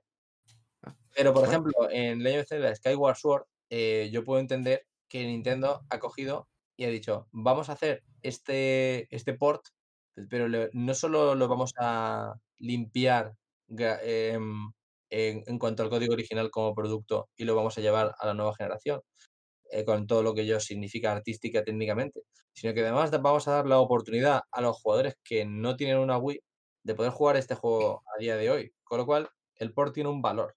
Efectivamente, es un valor que, que está ahí y que ellos saben que lo tienen ahí y por eso lo, lo portean. Así que mira, por mí un aplauso por hacer todos estos ports que así los puedo jugar. Vale, por cierto, como curiosidad, de Legend of Zelda, el Skyward, hasta donde yo sé, Ujú. sí lo está haciendo la propia Nintendo. No es un port, eh, es un port, pero no está No subcontratado. está subcontratado. Hasta Vale. donde yo sé. Si me equivoco, ya sabéis, cajita de comentarios. Vale, pues ¿te parece que pasemos a, a la segunda pregunta? ¿Cuánto esfuerzo cuesta un port? Bueno, es, es otra parte nu- nuclear, ¿no? De esto. ¿Cuánto esfuerzo eh, cuesta un port? Pues cuéntanos. ¿Cuesta mucho? Hombre, yo voy a, voy a explicar un par de puntos que tenemos aquí y que cada cual saque sus propias conclusiones. Si eres un experto en el sistema, está claro que te cuesta menos. Y si no eres un experto en el sistema, te va a costar muchísimo. Y el hecho de que muchísimas compañías subcontraten gente o tengan un estudio ya contratado para que hagan eso, como es el caso de Rockstar, Rockstar los ports se los manda exclusivamente a ciertos estudios que tiene ya contratados en plantilla, es porque mandándose un externo ahorras tiempo, que te lo va a hacer más rápido, ahorras dinero porque no vas a perder el tiempo y porque tú puedes destinar a tu gente a tus proyectos nuevos trabajando en el sistema principal en el que ya son expertos. Entonces yo creo que esto dice mucho, no sé tú cómo lo verás. Sí, sí, eh, si, si, si, yo soy experto en hacer juegos para una determinada plataforma, no tengo por qué ser experto en todas las plataformas. De hecho, hay plataformas que son pues consideradas menores a nivel de, de, de industria o quizá pues no en primera línea, ¿no? Hace poco podíamos hablar de la PS Vita, eh, ahora podemos hablar quizás de la Switch como consola complemento de las consolas más, eh, más potentes. Eh, eso es muy cuestionable, pero bueno, muchas empresas lo consideran así y por eso nos sacan de primeras pues su Assassin's Creed puntero en la consola, ¿no? Aunque vemos que ya esa tendencia está empezando a, a cambiar, pero bueno, esto es así. Entonces, Em, como no soy experto en todos los sistemas, yo tengo dos opciones con la empresa, dentro de mi empresa. A mi plantilla le hago un curso acelerado de repente del sistema nuevo para, y, que tengan que aprender y tal, o pues su contrato, donde os a una persona que ya tiene experiencia en ese nuevo sistema, que ya es una, una, persona, una, compañía con la maquinaria perfectamente engrasada y que va a hacer el, el juego muchísimo más rápido, es lo que tú has dicho. Así que y yo puedo coger y con la gente que tengo, mis ciento y pico empleados, poder dedicarlos a la siguiente IP o a la segunda parte del juego. Así que, eh, joder, es que todo parece en ventajas, ¿no? Mm, es como, yo escribo un libro y tú, y tú eres experto en inglés y me, y me dices, tranquilo que te lo traduzco yo. Y ya está. Que si tengo que hacerlo yo la traducción, igual me voy a tirar mucho más tiempo. A menos que yo sepa... Probablemente a menos que yo sepa inglés. Y si yo sé inglés, pues oye, igual tampoco lo escribo igual de bien, porque a lo mejor sé inglés, pero tengo mis limitaciones. Sí, y aparte, mientras estás traduciendo tu libro, no estás escribiendo otro. Exacto, es que es así. Está el editor esperándote. Vamos, que cae por su peso. Y esa es la ventaja en la que cuentan las empresas que hacen, que se dedican a hacer ports. Ahí salieron las empresas que en exclusiva se dedican a ofrecer sus servicios como porteadores. Es curioso, no sé si eso estará bien dicho. Bueno, eh, ya, me lo, he sacado de la manga. Si queda bien, pues perfecto. Y si no, vale. pues me habéis entendido. Espero. ya sabéis, las empresas que hacen ports, porteadores. Y los actores de doblaje, dobladores. Creo que nos acabamos de ganar enemigos en dos gremios. Eh, sí. Un saludo a, la Asociación de Actores de Doblaje, que sabemos que nos escucháis. Claro. Bueno, eh, pues dicho esto, además, un, hay una serie de preguntas interesantes que cuando nos decimos, bueno, vamos a hacer un port, ¿es fácil o es difícil? Dice, bueno, vamos a preguntarnos cosas. ¿El port se hace durante el desarrollo del juego o se hace después? Porque sí, hay mucha gente que no lo sabe, pero muchísimos ports se hacen al mismo tiempo que está desarrollando el juego. Es decir, cuando sale, voy a ganar audiencia, cuando sale Cyberpunk... Arriba, allá vamos. O sea, hay un, e, hay un equipo que está haciendo el juego y otros equipos, y hablo en plural, que se están dedicando a, hacer el juego para el resto de plataformas. Pero a mí me dice la, simple lógica que hacer el juego, el port a posteriori es más fácil que durante el desarrollo, porque durante el desarrollo mil cosas pueden cambiar y no es lo mismo que cambien mil cosas en un solo sistema a que, a que cambies una cosa en un sistema y tengas que cambiarlo también en los otros dos que están en desarrollo.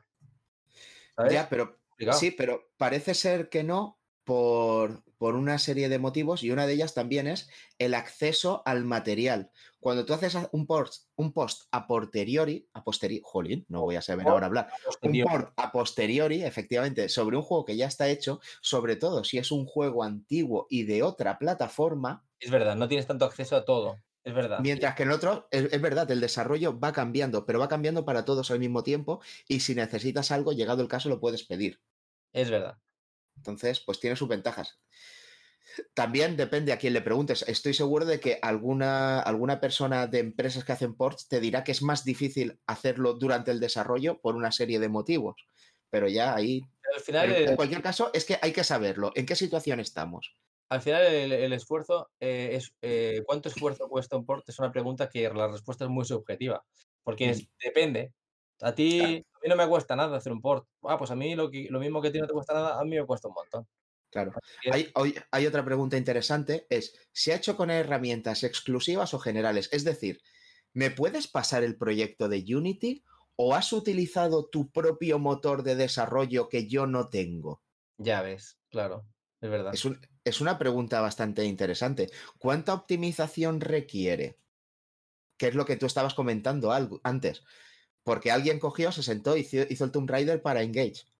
Sí, sí. Eh, y ahora, actualmente, en muchos juegos eh, se piensa, aparecen en teléfonos móviles que se piensa todo el mundo que un teléfono móvil pues tiene la misma potencia que un PC. Y bueno, lo cierto es que son claramente potentes y portentos técnicos de hoy día, pero eso no significa que lo puedan mover todo.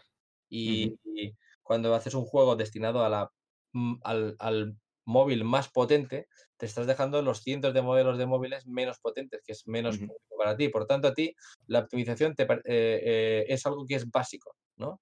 Y lo necesitas como, vamos, como agua de mayo. Y no puedes dejarte, no puedes dejarte toda esa gente fuera. Eh, voy a hablar, ahora que has dicho eso, la primera vez que yo vi el Dead Space en móvil, me quedé de piedra, porque a simple vista era exactamente igual que el de Play 3. Ahora bien, al cabo de un rato de estar jugando, empiezas a ver un poco el cartón. Ojo, Claro. si lo sabes y te fijas, cosas que en la Play 3 era a lo mejor un haz de luz en tiempo real, aquí es un plano con transparencia y, un, y una textura. No, pero ha que habido, ha va- habido que va una, girando. Pero ha habido una reunión en ese. Ahí detectas que ha habido una reunión en la empresa en la que han dicho, ¿cómo podemos hacer esto? Pues mira, lo solucionamos así, ya está. Sí, tal cual, tal cual. Entonces, a eso me refiero. No solamente tiene que haber alguien que se dé cuenta de eso, tiene que haber un grupo de gente que proponga soluciones y un grupo de gente que las lleve a cabo. De hecho, normalmente hay un grupo de gente que son programadores que te dicen, de acuerdo, vamos a hacer el port y veréis, eh, a- le dicen a los artistas, eh, tenéis que conseguir lo mismo que había en la previa, pero no podéis utilizar partículas, iluminación y la mitad de texturas. Y, ya, y eso es la optimización, que de repente te toque buscar la vida, básicamente. Sí. Y, y eso, y los artistas técnicos, bueno, pues utilizaremos estos materiales. No, ese material tampoco. Pues Claro. cosas como esas. Ah, bueno, ya lo tenemos, hemos ido a vuestras instrucciones. Nueva noticia, es que en esta arquitectura esto no va. Cosas como esas, o sea, un montón, un montón. Otra cosa es, hay que rehacer assets, como por ejemplo el caso del Silent Hill 2 para Play 3, que se había perdido prácticamente el juego entero. Bueno, aunque no entero, muchas veces por la optimización también toca rehacer para quitar vértices, ¿no? Para quitar triángulos. Pero rehacerlo de nuevo porque se haya perdido el código, sí, sí, lo, el caso que has dicho de Sí. Resident Evil, digo, perdón, de Silent Hill, De Silent Hill. Final Fantasy VIII, que también se ha hecho hace poco, pues eh, ha vuelto a salir para todos los sistemas, pero había una parte del código que se había perdido. Y gran parte de lo que jugamos es porque se han tenido que emular, digamos que emular, no, perdón, reproducir eh, el contenido del juego que tenían grabado en gameplays. Así que así está el tema. Y luego lo que habíamos comentado antes de la programación a bajo nivel. Depende del sistema al que vayas. Eh, algunos sistemas son muy fáciles y algunos dicen que, el- que la Nintendo 3DS era un auténtico calvario, una barbaridad de difícil. Por ejemplo. Y de PlayStation 3 yo estuve hace años ya en una conferencia de los creadores del videojuego eh, Rise, em, que comentaban las, las diferencias que había entre la Xbox 360 y la PlayStation 3 para, para, para trabajar y que ellos se habían... No, he dicho, he dicho Rise y no, no, estoy equivocado. Era el, el, era el Kill, Killzone, Ajá. que muy famoso. Casi iguales. casi iguales. Muy, muy famoso en PlayStation 3 por tener esa demo súper alucinante cuando se anunció en la Play 3, que luego a la hora de trabajar el juego, pues eh, resulta que la demo no se podía reproducir tal cual, ¿no? Tenían que optimizar. Y ellos, eh, ah, simplemente resumo, explicaban que la arquitectura de PlayStation 3 estaba basada en el famoso Cell. Pero el, el Cell eh, estaba a su vez, es un procesador interno muy potente que estaba a su vez basado en siete subprocesadores, que eran como siete pistas de información. Y la, y la- la consola no tenía tarjeta gráfica. Así que digamos que la tarjeta gráfica era una emulación de tarjeta gráfica por software que tú conseguías a fuerza bruta, eh, combinando, digamos, la velocidad de proceso de los que te daban siete procesadores trabajando en paralelo. Un momento, espera, espera, espera, espera, da, da un segundo porque nuestros oyentes que suelen jugar a PC, a partir de que has dicho no tenía tarjeta gráfica, se han desmayado. han, han explotado. Pues bueno, no, ¿Vale? Vamos a dejar que se recuperen y seguimos. no tienes tarjeta gráfica, pero la emulas. ¿Por qué? Porque tienes un procesador tan potente y que trabaja tan rápido que es capaz de emular una tarjeta gráfica, pero no tiene. Entonces, claro, eh, resulta que Sony además no te da documentación para ello y te tienes que buscar la vida. Y esto Sony no es una cosa que haya hecho solo en Play 3, es que además con, con, con el poder que le daban sus, sus acciones, sus inversores, su dinero. Pues lo que hacían era eh, directamente en PlayStation 1 también hicieron la misma jugada, no te, no te daban nada de, de documentación. En PlayStation 2 tampoco te daban nada de documentación. Esto hizo que, por ejemplo, cuando los, en PlayStation 1 los primeros, eh, digamos, desarrolladores de PlayStation 1 empezaron a, a tener eh, conocimientos avanzados para, eh, para programar en el sistema y empezaron a compartirlo entre ellos, eso fue una revolución, pero no porque la propia Sony lo hiciera. La propia Sony tenía su documentación interna para sus proyectos internos y no le daba nada al resto de, de equipos. Y Al estilo de los 80. Claro, exacto. Y entonces eh, eh, en eso se cuenta, cuentan que en las ferias de, por ejemplo, el el E3, eh, la Game Dev- Developer Conference o ferias similares, es ahí donde los desarrolladores pues, se pon- ponían en común sus hallazgos del sistema, ¿no? Y en Killzone, todos estos hallazgos que los propios des- des- desarrolladores encontraron para el desarrollo del juego eh, fue, fueron, hallazgos que encontraron por, por ensayo y error a fuerza bruta. Y me, me he acordado de esto, ¿no? Todo, bueno, toda esta anécdota era para explicar que, la, que el cel era un dolor de cabeza y que, y que cualquier cosa que proviniera de ahí no puedes portear tal cual. Te toca traducirlo. Y bueno, me gustaría pasar al punto de cuánto dinero cuesta un port. Y de verdad que me gustaría, pero eh, no, hay, no hay información. depende de la, depende del, muchísimo del proyecto eh, y de la empresa a la que se lo pidas. Puede ir desde 5.000, 300.000. Es, es Claro. un tema. Igual que, igual que el tiempo de, por- de, de conversión puede llevar desde tres meses hasta, hasta lo que haga falta. No es lo mismo convertir, eh, yo qué sé, por poner el, el, el Hollow Knight Sí. que el Red Dead Redemption 2. Sea, No, claro, no- vas a encontrar. eh, puedes encontrar equivalencias, pero vamos, no es para nada el mismo proyecto. En cualquier caso, la lógica de cuánto cuesta un port también tiene que ver un poco con eh, una mezcla entre la, el esfuerzo que le lleva a la empresa a realizar ese port y luego el beneficio que le quiere sacar como empresa para, para poder sobrevivir. Así que esos números pues no los podemos tener, ¿no? Eh, no los, yo no los he encontrado tampoco. Pero puedo, O sea- puedo entender que una empresa diga, a mí, me, a mí me- cuesta hacer el port X y por tanto mantener un número de profesionales en plantilla y pues tengo que sacarle al... eso- esto es un encargo, esto es, es como si fuera, como si tú fueras un autónomo, pues pero trabajando a nivel de empresa y ya está. Pues le calculas el dinero que le quieres sacar de beneficio y, y el tiempo que vas a dedicarle eh, al proyecto para no... Para que, para que las cuentas te salgan, ¿no? Sí, así que así está el tema. Depende muchísimo de, de todo eso. Y aparte que a lo mejor el port lo quieres a varios sistemas. Sí que es verdad que una cosa muy interesante es que muchas de estas empresas están trabajando en sus propios juegos al mismo tiempo que trabajan en ports. Y comentan que es muy bueno hacer esto, porque así el, el- el equipo de trabajo siempre está ocupado haciendo algo. Y que esto yo lo he vivido en mi empresa. Tú terminas un proyecto y hasta que no empieza el siguiente proyecto, a lo mejor hay un tiempo en el cual el siguiente proyecto se está definiendo, hay muchas cosas en el aire. eh, para cuando se define el proyecto, los trabajadores, los que tendrán más trabajo serán eh, pues una parte de programación y de diseño, pero quizás los animadores no saben qué hacer. Entonces, para mantener a toda la plantilla, tú vas eh, introduciendo en el, en el timeline de desarrollo pues, ports ¿vale? Vas aceptando estos encargos y te sirve para mantener puntilla, básicamente. Pues sí. Ya todo el mundo ocupa. Y si aparte luego haces un juego que tiene éxito, eso que llevas adelantado. Claro. Esto, por ejemplo, así es como ha trabajado eh, una empresa llamada Vicarious Visions, que hacía juegos para Game Boy, Game Boy Advance, eh, DS, al mismo tiempo que se, y PSP, al mismo tiempo que se encargaba de producciones propias, ¿no?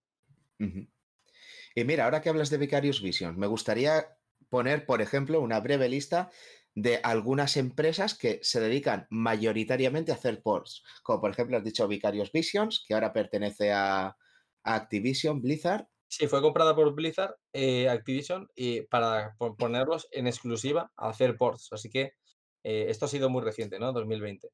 Así Ujú. que vamos a ver qué pasa, pero es una empresa que desde luego tiene una larga trayectoria y que, por ejemplo, uno de los juegos que quiero reseñar de ellos es Marvel Ultimate Alliance 2 para la, la generación anterior, que creo que es un juego que le salió bastante logrado. eh, y que bueno, pues nada. eh, y algunos, algunos encargos de Skylanders también son suyos. Muy bien, tenemos la, la archifamosa, porque ya ha salido en tres puntos en este programa, Iron Galaxy Studio. Ajá, que po- poco podemos decir, salvo el, el Killer Instinct que está desarrollando, que, que recibió eh, de encargo ¿no? desde Double Helix, y tampoco conozco muy bien la historia de por qué Double Helix dejó el encargo a, a Iron Galaxy, así que no entraré aquí. Ujú. Saber Interactive. Saber Interactive, eh, yo eh, veo, la veo muy, muy mencionada en publicaciones españolas eh, del, del sector, porque, entre otras cosas, tiene, tiene sede en España, en Madrid. Pero realmente la empresa es americana, no lo sabía yo, yo pensaba que era española.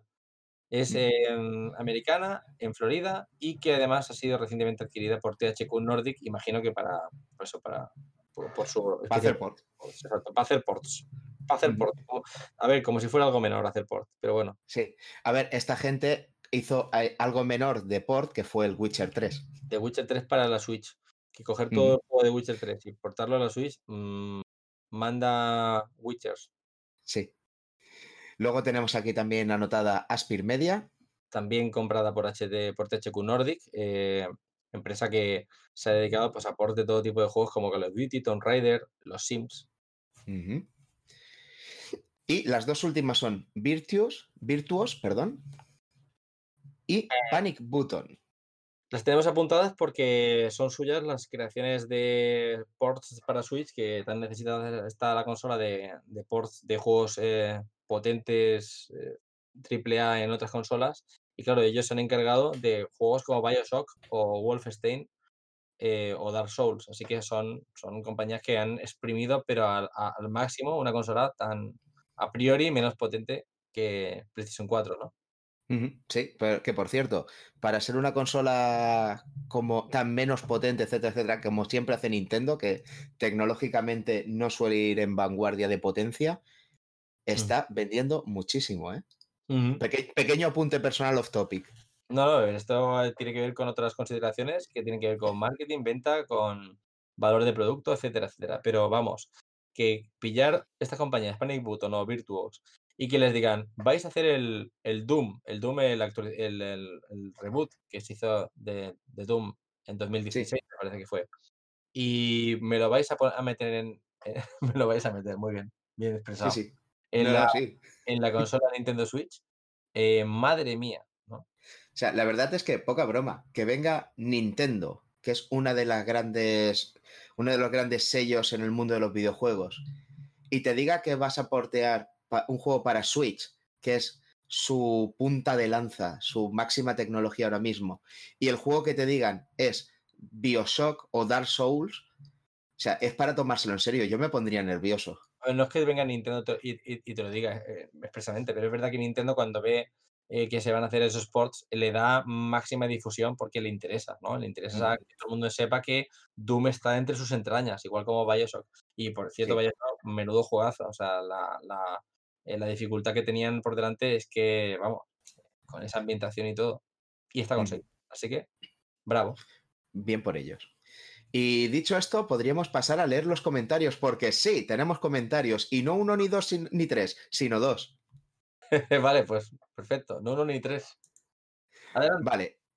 En, En nuestro especial, en nuestro extra Amor en Juego, especial de San Valentín, tenemos que Tardes de Bocata nos ha dejado un comentario que dice, y esto eh, te, te, va a tocar la patata también, un programa de amor y hablando de ligones, y no está mi querido Larry Laffer.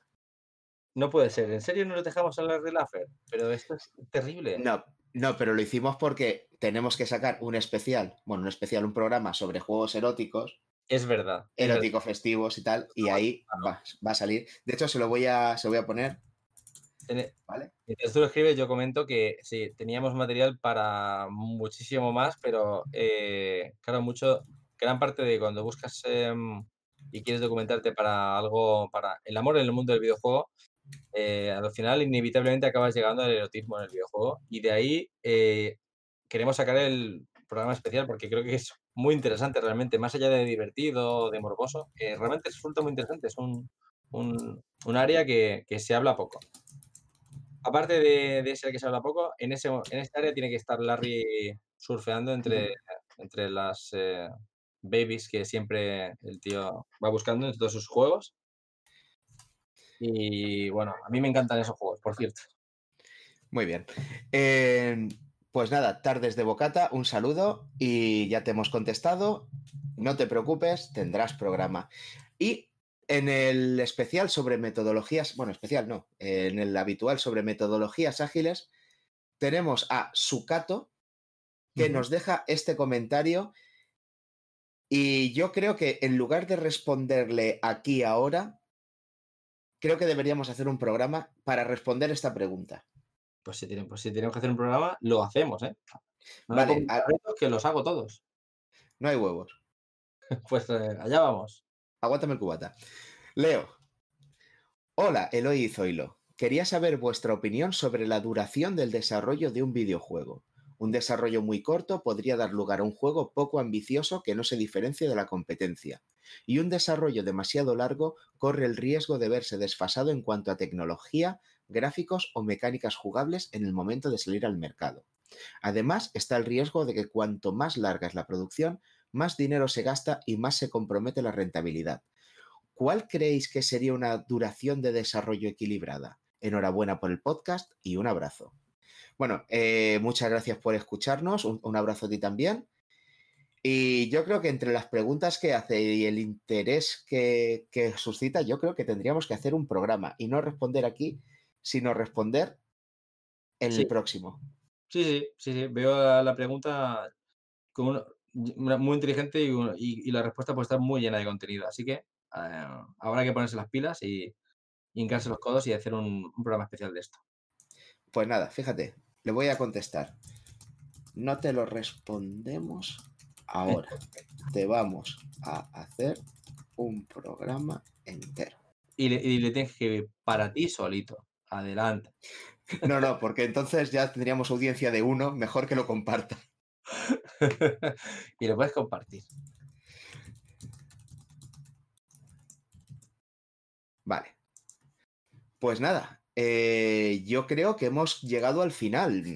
¿Crees que deberíamos comentar alguna cosa más, algo que se nos haya quedado en el tintero? No, yo creo que en resumen solamente decir que espero que la gente le pues, valore más el, lo que viene a ser pues cuando ve como un producto un port, un port, un port de videojuego y que, y que vea un poco las dimensiones completas que puede tener eso. Quizás nos ha faltado hablar un poco más de, del port como valor de producto de mercado, eh, pero bueno, eh, también es muy subjetivo, ¿no? Teniendo en cuenta que cada port eh, se realiza por, por, un motivo diferente y unas, eh, unos anhelos distintos que, eh, bueno, en su mayoría son ganar dinero y ya está.